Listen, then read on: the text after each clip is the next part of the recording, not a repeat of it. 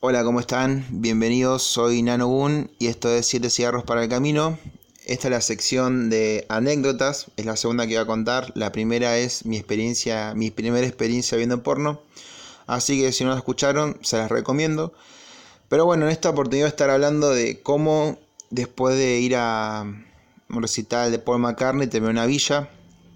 Esto está mejor explicado en mi, en mi blog. Tengo un blog donde escribo notas periodísticas, eh, crónicas, entre otras cosas. Eh, se llama Nano Gun Escribe, lo pueden buscar en Google, les va a aparecer. Tengo todo un poco, eh, pero nada, eso lo ven ustedes. Voy a retomar lo que estaba diciendo al principio, que es mi experiencia en la villa después de recitar de Paul McCartney. Más o menos, para darle un contexto, yo estaba caminando solo, mi primera vez que había ido a, Córdoba. Le mando un fuerte abrazo a, Nico Fischer, mi hermano, que me bancó esos días en, Córdoba. Era mi primer viaje solo. Y yo no me sabía cómo, cómo era el mambo con, los bondis, con las sube, o sea, en gallegos, para, se era todo con moneda, así que yo asumí que se podía pagar con billete y no, tenés que tener la sube, todo. Así que nada, el primer pasaje me fui, me pagó el pasaje Nico y, y él pensaba que yo tenía la sube. Yo no tenía ni idea que era la sube ni que nada. Yo pensé que era un, método alternativo, la tarjeta, o sea, pensé que se podía pagar con billetes. La cosa va de que nada, eh, dejando de lado toda la experiencia de Paul McCartney y las primeras horas me enfocaron en lo que es la villa que ya habían pasado como dos horas que estaba caminando solo, eran tipo las 12 más o menos, eh, había encontrado un chabón en el medio de, todo este camino, encontré un chabón que si no era por él creo que no contaba esta historia porque fue sumamente jodido lo que me pasó. Eh, la cosa va, imagínense, un chabón de gallegos eh, en Córdoba, saliendo del Kempes, que se, yo me guié gracias a que la gente iba cambiando de dirección, entonces los seguía todos hasta el centro, no sé ni cómo se llama el barrio ni nada. La cosa va que caminé, ponele dos horas siguiendo a la, muchedumbre, a la muchedumbre, a la gente, y llegó un momento que estaba sumamente cansado, no tenía carga en el celu, mis viejos estaban recontra preocupados, no, no daban pelota los los remis, los taxis, nada, ni pelota. Encima me querían cobrar como una luca. Esto es para que se pongan. Esto fue en 2016, hace cuatro años. Un montón de guita y yo no tenía esa plata. Entonces, en un momento yo me siento en la vereda, fue un puchito. Y aparece un loco de la nada, re piola el chabón, la verdad, un genio mal.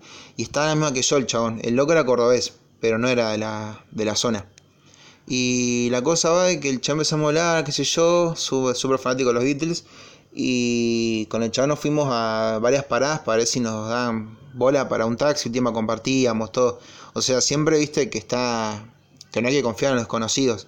Pero si no era porque el chabón estaba ahí y me hacía la segunda, yo creo que no la contaba esta, porque fue muy jodida lo que me pasó.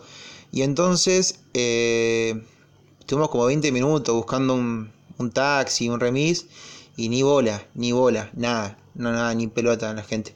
Entonces fue, seguimos caminando, pa, seguimos caminando, caminamos por media hora más o menos, hasta que se pone todo oscuro, literal no había luz, y la única luz que había era en las estaciones de servicios, que estaban abandonadas, y estaban, ponele, estábamos caminando por la calle solos, habían al frente nuestro 10 personas, y a poco iban haciendo menos personas. ¿Qué pasaba?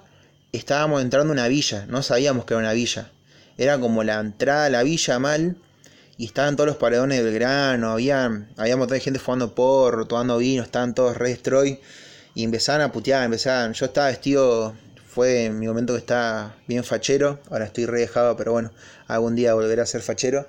Estaba con camisita ahí, un, un chupincito, tenía un morral, estaba, estaba fachero.